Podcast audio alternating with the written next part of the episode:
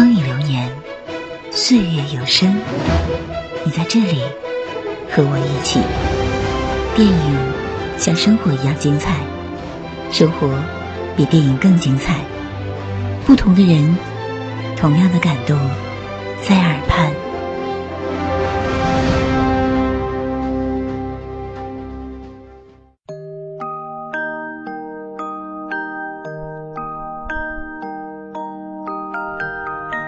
爱的听众朋友，这里是陌生人小组广播，能给你的小惊喜与耳边的温暖，我是小磊。二零零一年七月二十日，《千与千寻》在日本公映，引起巨大轰动，四天票房即达到近二十亿日元的天价，本土票房约三百亿日元，超越了前作《幽灵公主》和电影《泰坦尼克号》。当年继全美全欧公映。二零零二年二月十七日，《千与千寻》赢得第五十二届柏林电影节金熊奖。这是小金熊第一次授予给一位动画人和一部动画电影，而且为此破例准备了两只小金熊，同时授予两部电影。究竟是一个怎么样的故事，能得到这样的荣誉与爱戴？今天就让我们伴随着《千与千寻》，进入这一段奇妙旅程。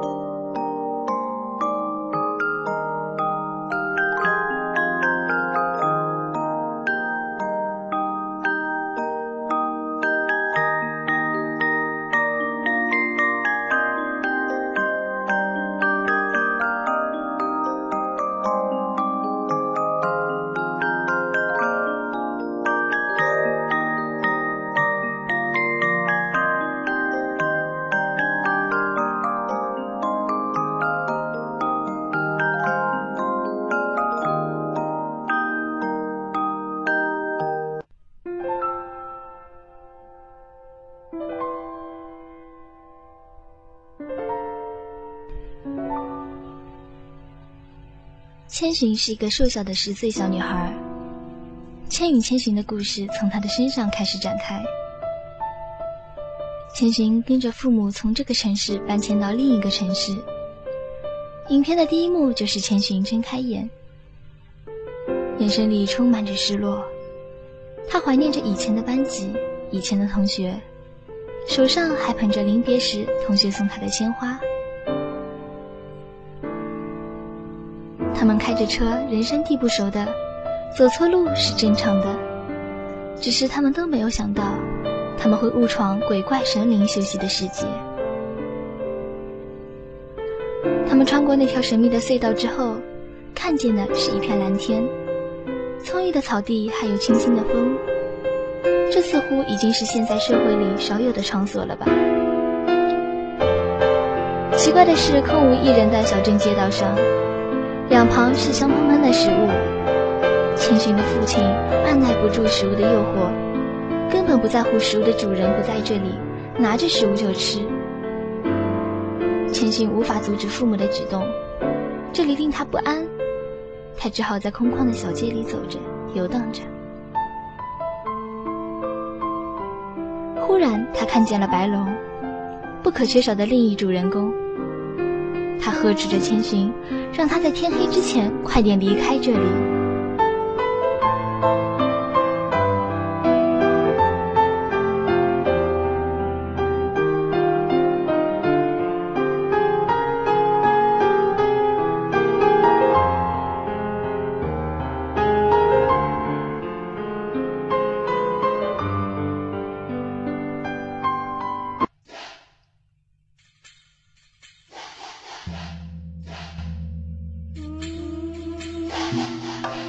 时夜幕降临，白龙身后大屋的灯光亮起，千寻被他严厉的语句吓得转身就往父母那里跑。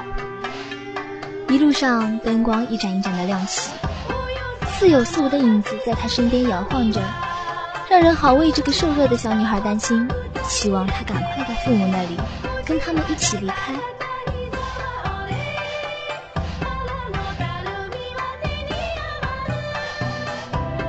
当千寻奔跑到父母吃东西的那个地方，转角一过，却发现坐在那里的两个人，居然是穿着父母衣服的猪，因贪婪而变成了两头猪。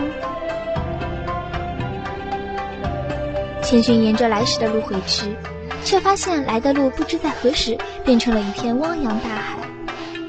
他不愿意相信眼前发生的一切，他希望这只是一场梦，拼命想使自己醒过来，可无论如何也不行。一艘华美绝伦、灯光通明的船慢慢向这边驶来，停岸了，却发现是一个个带有面具的影子。千寻害怕极了，他突然发现自己正在逐渐变得透明。这时，白龙出现了。他轻轻地对千寻说：“别怕，别怕，我是站在你这边的。吃了这里的食物，你就不会消失了。”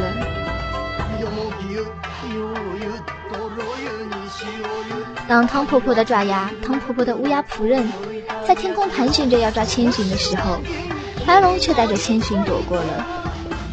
但他不得不离开的时候，千寻却依赖地拉着他。白龙对他说。想要在这里生活下去，你只有一个人走下去；而在这里不工作，就会被汤婆婆变成动物。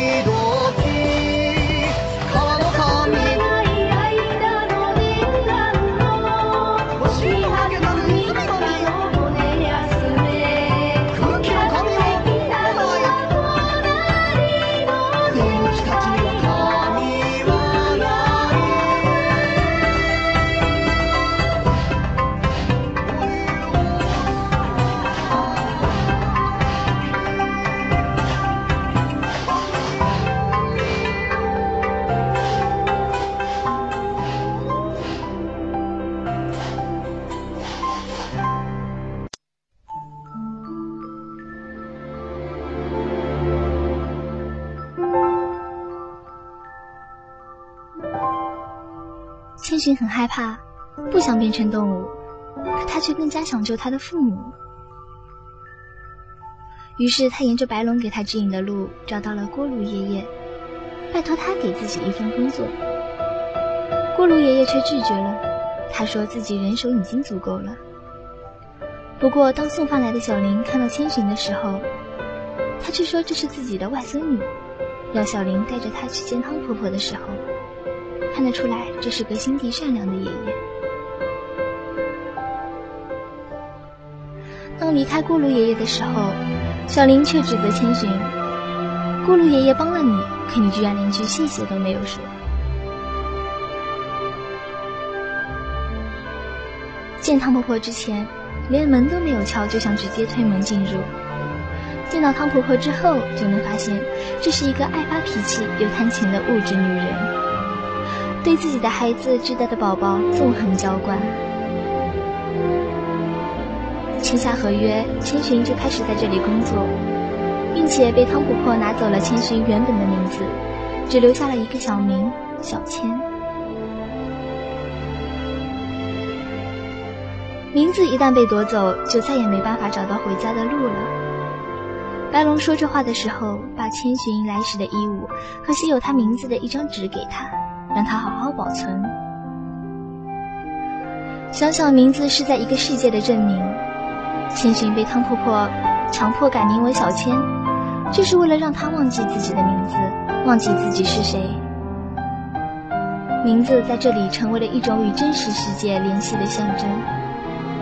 名字是联系他的本体和原来世界的一个最为关键的点。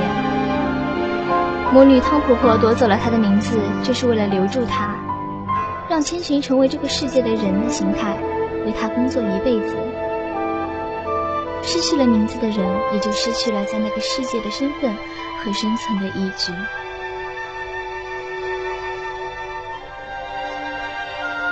下雨之日。不管社会如何颓废和弥漫着物质的气息，一个小孩本质上还是善良的。看着无脸男在外淋雨，他为他开了一扇门，好让他进来避雨。无脸男渴望朋友的心态，与现实社会中的人没什么两样。只要一点点善意的行为，就足以令人感动。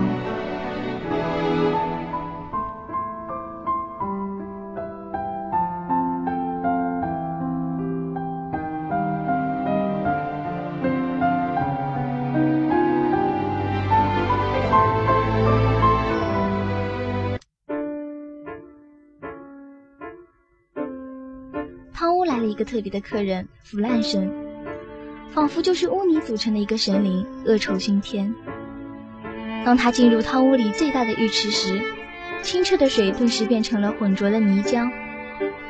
千寻却忽然在他浑浊的身体里摸到了一根铁般硬的东西，用绳子绑住那块铁，大家齐心协力拉，只是没想到拉出来的居然是人类废弃的垃圾，脚踏车。鱼线，甚至连肮脏的抹布都有。原来这不是腐烂神，而是河神。河神神清气爽地笑着，给了千寻一个丸子之后，快乐地离去。渐渐的，在他身上沉寂已久的生命力被冷酷的生活唤醒了。原来人可以实际地感觉到自己是活着的。千寻第一次有了这样的体验。想来千寻就没有想到，他放进来的无脸男居然吞掉了贪婪的青蛙，开始不停的吃东西。千寻面对那条被在飞的白纸片追赶的龙，毫不犹豫的叫着：“白龙，来这里！”他相信那就是白龙。看着白龙飞进汤婆婆的书房，而自己双手却全是他的血。千寻急着想要上去，无脸男却挡在他的面前，想给他满手装不下的金子。吃在这部动画片中的寓意，似乎与贪婪的欲望有关。妖怪无脸男在澡堂里越吃越多，而变得越来越邪恶。当无脸男用变出来的金子讨好千寻时，千寻却拒绝了。他已经明白，他要的东西不是金子所能买到的。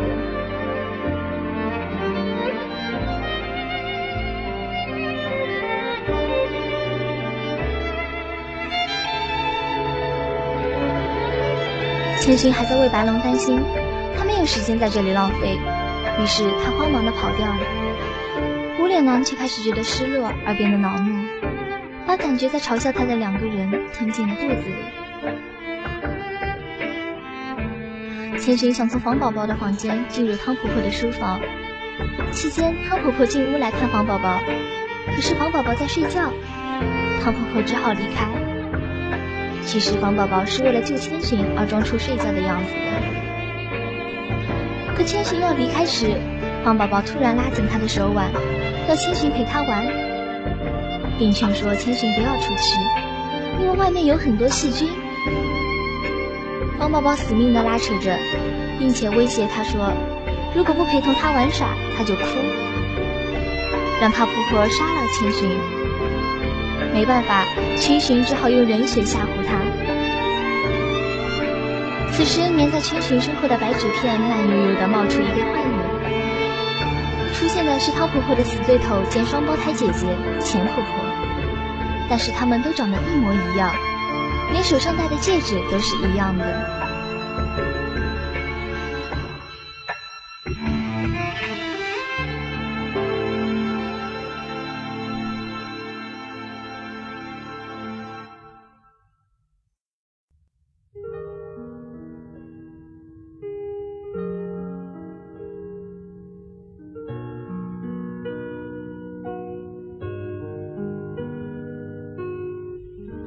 钱婆婆生气了，把方宝宝变成了一只肥大的白老鼠，把在天空飞着的仆人乌鸦变成了一只苍蝇，把三个头丝的东西连在一起化作方宝宝。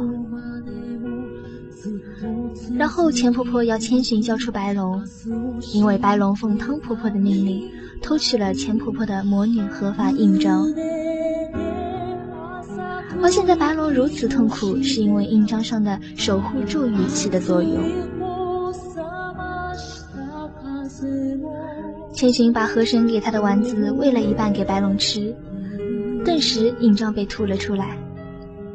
并且把汤婆婆为了控制白龙给他吃下的虫子给踩死了。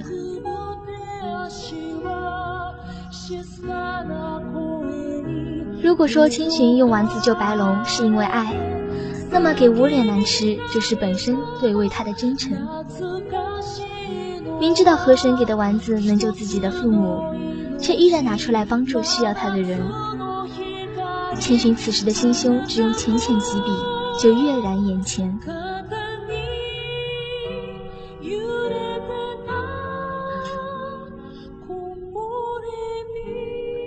手拿着钱婆婆的印章，身边是变小的房宝宝和变小的乌鸦，身后还有把身体里所有东西给吐干净的无脸男，义无反顾地踏上火车，寻求拯救白龙的方法。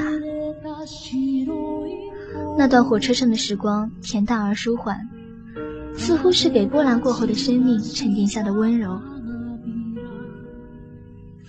无脸男和小千到钱婆婆那的时候，不同于汤婆婆的温泉屋那般豪华，而是截然相反的朴实。千寻把印章交还给他，并且代替白龙向他道歉。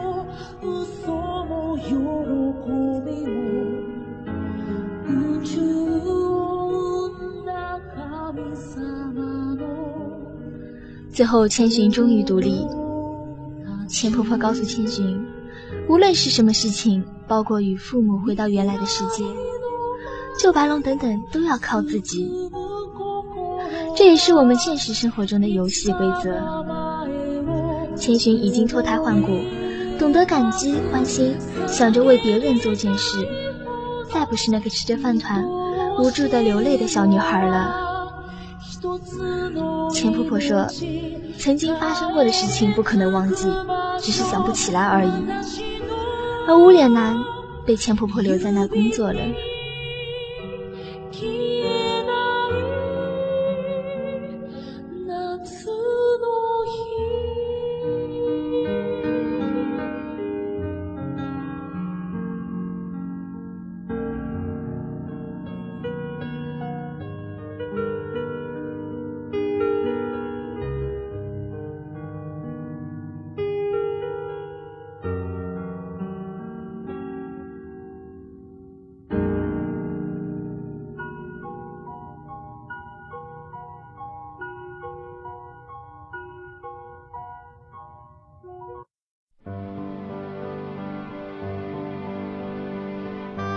在千寻与白龙返回的途中，千寻突然记起了听父母说过，自己几年前为了捡一只落在河里的鞋子而落水，被一个男孩救起的经历。鞋子落水，男孩变成白龙救起自己的景象历历在目，而那条河的名字就叫琥珀川。终于，千寻帮白龙找回了自己的名字。树早见琥珀川，快乐的他们在蔚蓝的那片天空中翱翔，心情怅然，了无牵挂。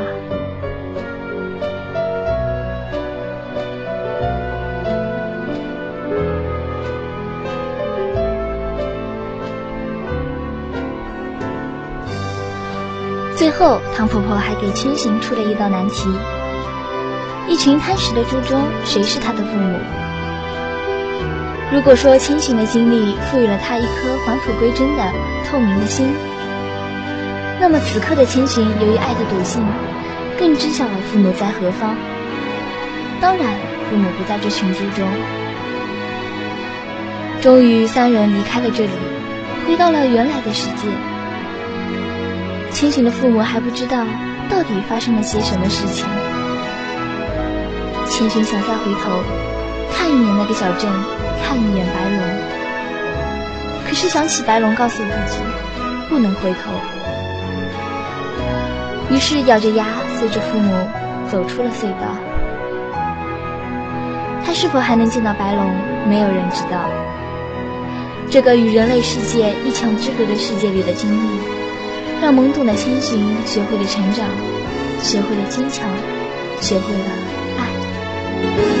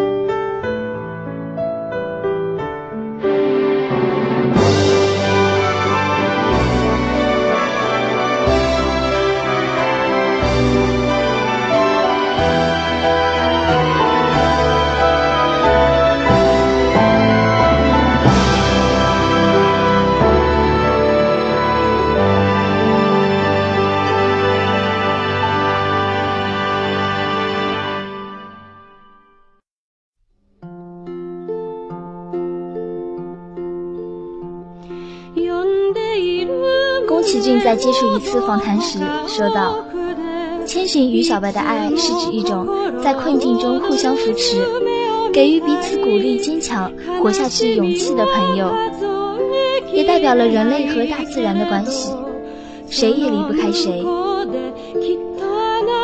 爱是一种更广义的东西，这是善待他人、知人所难。千寻用丸子救白龙是因为爱。”给无面男吃也是出于同样的真挚之爱。如果一看见“爱”这个字眼就本能的联系到男女，这是对“爱”这个字眼的矮化。爱不但产生于男女，也产生于亲人、朋友、同事、同乡、同类。真正伟大的爱，甚至包括敌人、非同类、生命环境。我想，这也是此片给予我们的感动。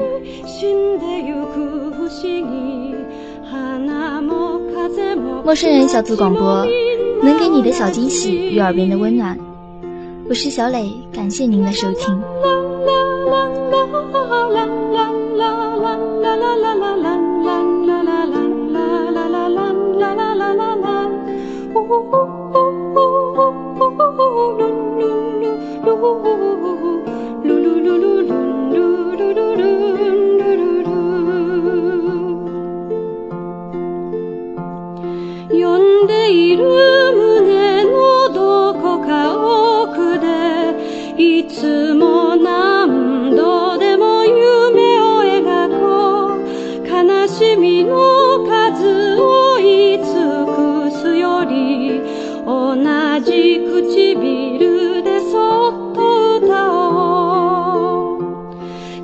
てゆく思い出のその中にいつも忘れたくないささやきを聞く。粉々に砕かれた鏡の上にも新しい景色が映される。始まりの朝の静かな満たされてゆけ。海の彼方にはもう探さない。輝くものはいつもここに。私の中に見つけられたから。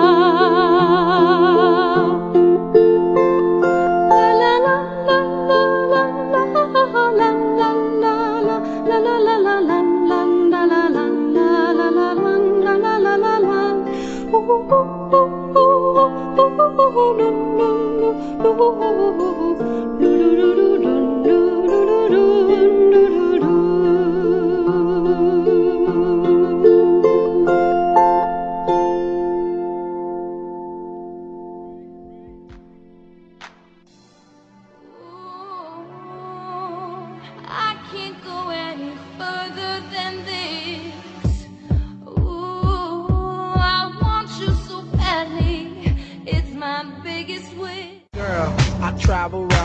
陌生人小组广播能给你的小惊喜与耳边的温暖。如果你也想加入，我们求贤若渴，招募详情请登录我们的豆瓣小站。播客订阅、节目下载、更多收听方式、互动交流、节目评分、推荐文章，甚至让你的声音留在我们的节目中，就在小站找到答案。欢迎关注我们的新浪微博搜索陌生人小组广播找到我们。